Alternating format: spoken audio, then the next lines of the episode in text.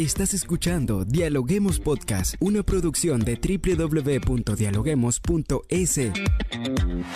Cientos de académicos analizan, opinan y debaten. Son voces frescas que llegan a renovar la opinión pública desde una perspectiva diferente. Somos la puerta de entrada a la academia. Somos el nexo de la academia con la comunidad. Escucha nuestro podcast en Spotify o a través de la web www.dialoguemos.es. A continuación, Rangira Briseño debate junto a expertos, académicos y estudiantes los temas más curiosos del planeta. Hola, ¿qué tal amigos? Como siempre les damos la bienvenida a un nuevo episodio de podcast a través de la www.dialoguemos.es. Soy Rangira Briseño y ya estoy lista para iniciar un nuevo episodio. Hoy hablamos precisamente de un tema súper interesante y es que el área de Derecho y el Programa Andino de Derechos Humanos de la Universidad Andina Simón Bolívar, sede Ecuador, están invitando a lo que será el tercer encuentro de educación superior en derechos humanos y de naturaleza, conflictos sociales, memoria de las violencias y alternativas para la paz.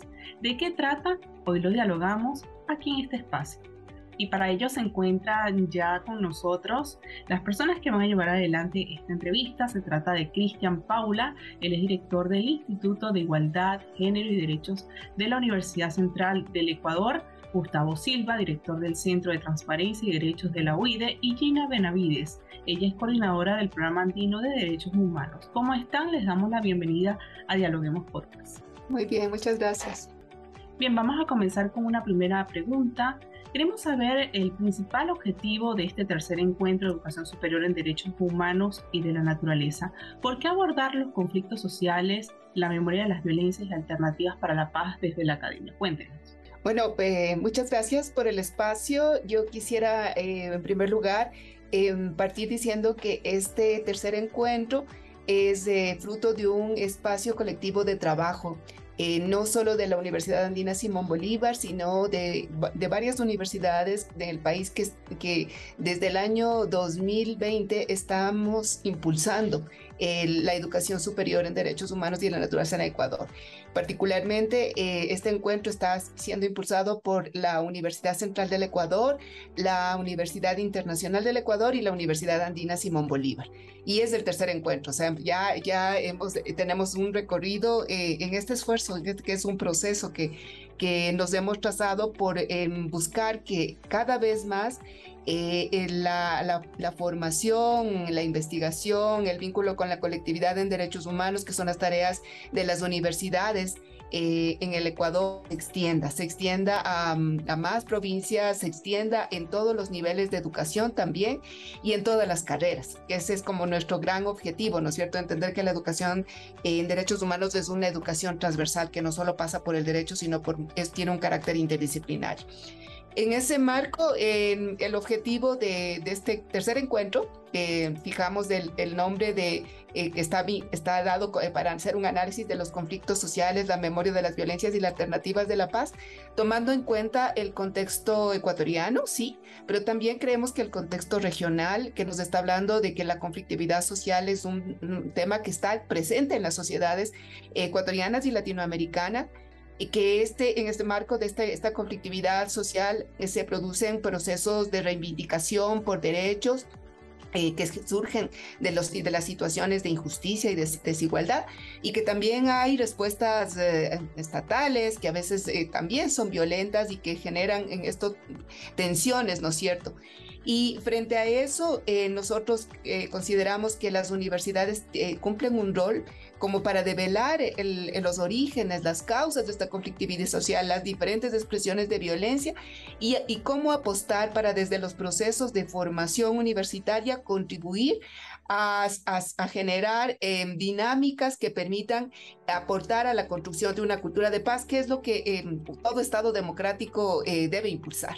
Entonces ese es como nuestro, nuestro objetivo, hacer una reflexión a partir del contexto e-, ecuatoriano y latinoamericano y poder construir eh, estas eh, propuestas que, generen alternativas basadas en una cultura de paz. Gracias Gina por este contexto, por esta introducción, pero sí quisiéramos escuchar ya sea a Cristian o a Gustavo. Usted comentaba que desde el año 2020 se realizó el primer encuentro nacional, ya también se hizo en el 2021 y en el 2022. En estos encuentros participaron eh, los rectores principales de las universidades convocantes, como lo es la Universidad Andina Simón Bolívar y también la Universidad Central de Ecuador, para eh, suscribir lo que es un acuerdo por la educación superior y para los derechos humanos de naturaleza en el Ecuador, el cual quedó abierto a la, a la unión de lo que podrían ser varias universidades, pero sí quisiéramos que nos cuenten cómo ha sido el proceso hasta ahora desde el año 2020, qué han visto, qué aspectos positivos ha tenido este encuentro. Sí, bueno, comentarte que desde la Universidad Andina y la Universidad Central en el 2020, en el marco del primer encuentro, decidimos proponerles eh, como las unidades especializadas en derechos humanos de las dos universidades a nuestras autoridades que se firme este compromiso político y este compromiso ético en el cual las dos universidades em, tengan esa voluntad de transversalizar en los cuatro elementos esenciales de la educación superior los derechos humanos y de la, de la naturaleza en la parte académica, en investigación, en la vinculación y en la convivencia. Y a partir de esto, sostener los planes de igualdad que se puedan ir creando en las universidades y que se creen líneas de investigación, que se creen programas, que se generen la violencia también al interno de las universidades y todo esto con un espíritu de incorporar eh, derechos humanos ya en la dinámica de eh, las universidades al interno. Ahora bien, eh, este acuerdo, como mencionaba Gina, eh, quedó abierto, se hizo una amplia invitación a todas las universidades del país para que se, para que se adscriban, se adscribieron 10 universidades, perdón, 11 universidades más, incluidas ya las dos originales, la central y la, y la andina, siendo 13 universidades las que están adscritas. La última justamente fue la Universidad Internacional del Ecuador. Y en, esta, en, esta, en este marco de este acuerdo, pues lo que hemos querido es que estos impulsos al interno de las universidades se sigan fortaleciendo, se sigan realizando. Eh, todavía no tenemos total claridad de qué ha pasado en las universidades, por eso en el marco del, de, este tercer encuentro vamos a tener un taller específicamente para hablar de eso, de qué repercusión ha tenido el acuerdo en cada una de nuestras universidades y proponernos qué hacer también de manera individual y colectiva para potencializarlo. Pero además de ser un instrumento que, de, compromiso ético y político de las universidades, también es un llamado de atención, digámoslo así, a las autoridades de la, de la institución del Estado que regulan y reglamentan los temas de educación superior para que le den más fuerza a la transversalidad del enfoque de derechos humanos y de la naturaleza en la educación superior. Si bien en la reforma del reglamento de, de régimen académico del año 2022, en el artículo 5, se obliga a esta transversalidad, pero sí se necesitan mayores instrumentos y que esto se evalúe en, en la acreditación de las carreras y de las universidades, y al momento de hacer las evaluaciones y que se consideren también como, como temas esenciales en el desarrollo de nuevas carreras y en los procesos de investigación. Entonces tenemos una, una voluntad bastante ambiciosa, pero que no es nuevo porque el Programa Mundial de Derechos Humanos viene desde el, 2000, desde el 2014, entonces es algo que tenemos pendiente como sociedad todavía darle más impulso desde la política interna de las universidades y de la política de educación superior a nivel nacional. Claro, usted toca dos puntos muy importantes, ¿no? Fortalecer el, programa que ustedes están llevando a cabo tanto desde el Estado como de las universidades, pero quisiéramos saber, mm, no sé si Gustavo nos pueda ayudar con su visión, ¿cómo miran ustedes el plato que el gobierno, ya sea del Ecuador y de las Américas, le dan al tema de derechos humanos y de cultura de paz?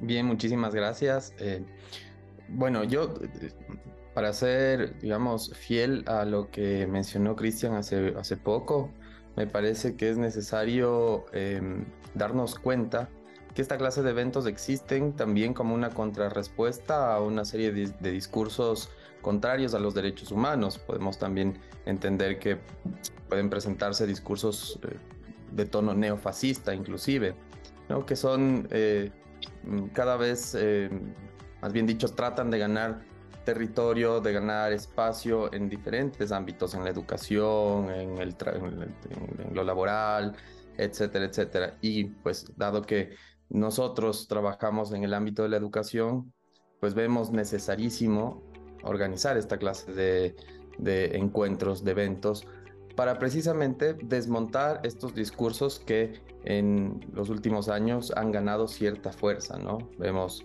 que con, con la administración, por ejemplo, del expresidente de Estados Unidos, Donald Trump, o, la presidencia de Jair Bolsonaro, se posicionaron algunas cuestiones bastante contrarias a derechos humanos. Y pues eh, en la región estamos viendo que eso eh, es imperante trabajar sobre eso, más bien dicho, es imperante trabajar, es imperante em, dar a conocer que existen estas posturas antiderechos y qué hacer para desmontarlas, como había empezado diciendo, tanto discursos como actitudes. Y en lo particular, respecto del gobierno, que es la pregunta que, que usted eh, me hace, pues eh, tenemos índices de violencia y de criminalidad y de respuesta también eh, a, esa violencia y esa criminalidad que precisamente no son afines al trabajo que debe realizarse en clave de derechos humanos. Entonces, eh, vemos que hay pobreza multidimensional, vemos que hay una violencia exacerbada en, los centros de privación de libertad, vemos que parece que la respuesta del gobierno es solucionar los asuntos con más policía y con más represión y con, con más poder del Estado y sin aplicar precisamente políticas públicas que permitan eh, llevar a cabo los objetivos y fines constitucionales por un lado y por otro lado, más importante, alcanzar o que la gente pueda alcanzar un desarrollo tal pueda tener una vida digna, que ese es el fundamento de los derechos humanos, la dignidad. Pero háblenos acerca del contenido de este encuentro? ¿Quiénes van a estar? ¿Qué tipo de temas se van a abordar? Eh, el encuentro eh, se va a realizar entre el 8 y el 10 de diciembre hemos organizado el trabajo en, dos, en cuatro mesas, eh, dos por cada día, el 8 y el 9. Son mesas temáticas en donde vamos a contar con ponentes centrales eh, que van a abordar cuatro temas que son los que en los que hemos nosotros desglosado este acercamiento al tema general, ¿no es cierto?, de la conflictividad, la memoria y, la cultura de paz. Entonces, mm, la primera mesa va a ser sobre expresiones y reacciones frente a las injusticias. Entonces ahí, haremos el análisis de cómo efectivamente surgen eh, eh, estas reacciones y expresiones que se dan por parte de la sociedad frente a situaciones de injusticia y exclusión y que reflejan también formas de violencia, violencia estructural y que tienen consecuencias directas eh, sobre las, las, poblaciones. Y ahí los, temas, los temas centrales serán el de la protesta social, o sea, cómo entender, ¿no es cierto?, bajo marcos de conflictividad social, el derecho a la protesta social, que involucre ese derecho, cómo ese derecho se convierte en un espacio para justo reaccionar frente a las injusticias y a la par también mirar las reacciones que se tiene por parte del Estado, cómo éstas se enmarcan en lo que debe ser un Estado de Derecho, ¿no es cierto?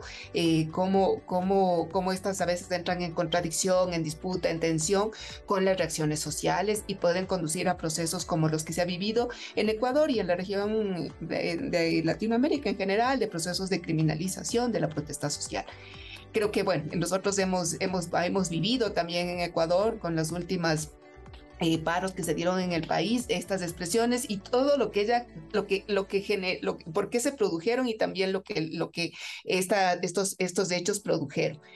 El, la segunda mesa eh, se, va, se va a hablar sobre temas de derechos económicos, sociales y culturales, derechos de la naturaleza y desigualdad. Eh, como nuestros, nuestros ejes son derechos humanos y derechos de la naturaleza, y en países como el nuestro, el tema de los derechos de la naturaleza no puede estar desligado de los derechos humanos, va concomitante y se enmarca en un proceso de cada vez mayor crecimiento de propuestas de extractivismo, propuestas extractivistas que vienen generando impactos, impactos en las comunidades y impactos también en las naturalezas. Entonces, ¿cómo hacer, eh, analizar los conflictos que se producen por estas disputas que son disputas están cuestionando incluso sobre los modelos de desarrollo, ¿no es cierto? Entonces, eh, eh, sobre esto va a girar el diálogo y mirar qué, qué alternativas también y cómo se han dado estas expresiones de, de, reacción frente a estos, estas formas de, de conflictividad. esto sería para el día 8, ahí tendríamos estas dos mesas. Y el día 9 estaremos con dos mesas que nos parecen que son trascendentales, porque en, las, en el primer día vamos a estar mirando, ¿no es cierto?, la conflictividad, las expresiones en, los dos ámbitos, derechos humanos y en el segundo día, en cambio, eh, ir viendo también las alternativas para, para, para acercarse, para trabajar la conflictividad social. Y ahí eh, hemos apostado por eh, reconocer el valor trascendental que tiene la memoria eh, como un elemento fundamental para construir procesos de reparación integral. ¿y qué implica, no es cierto? ¿Qué es esto del derecho a la memoria? ¿Qué es esto de la reparación integral? ¿Cómo se concibe estos procesos de reparación integral como un elemento básico para enfrentar los conflictos?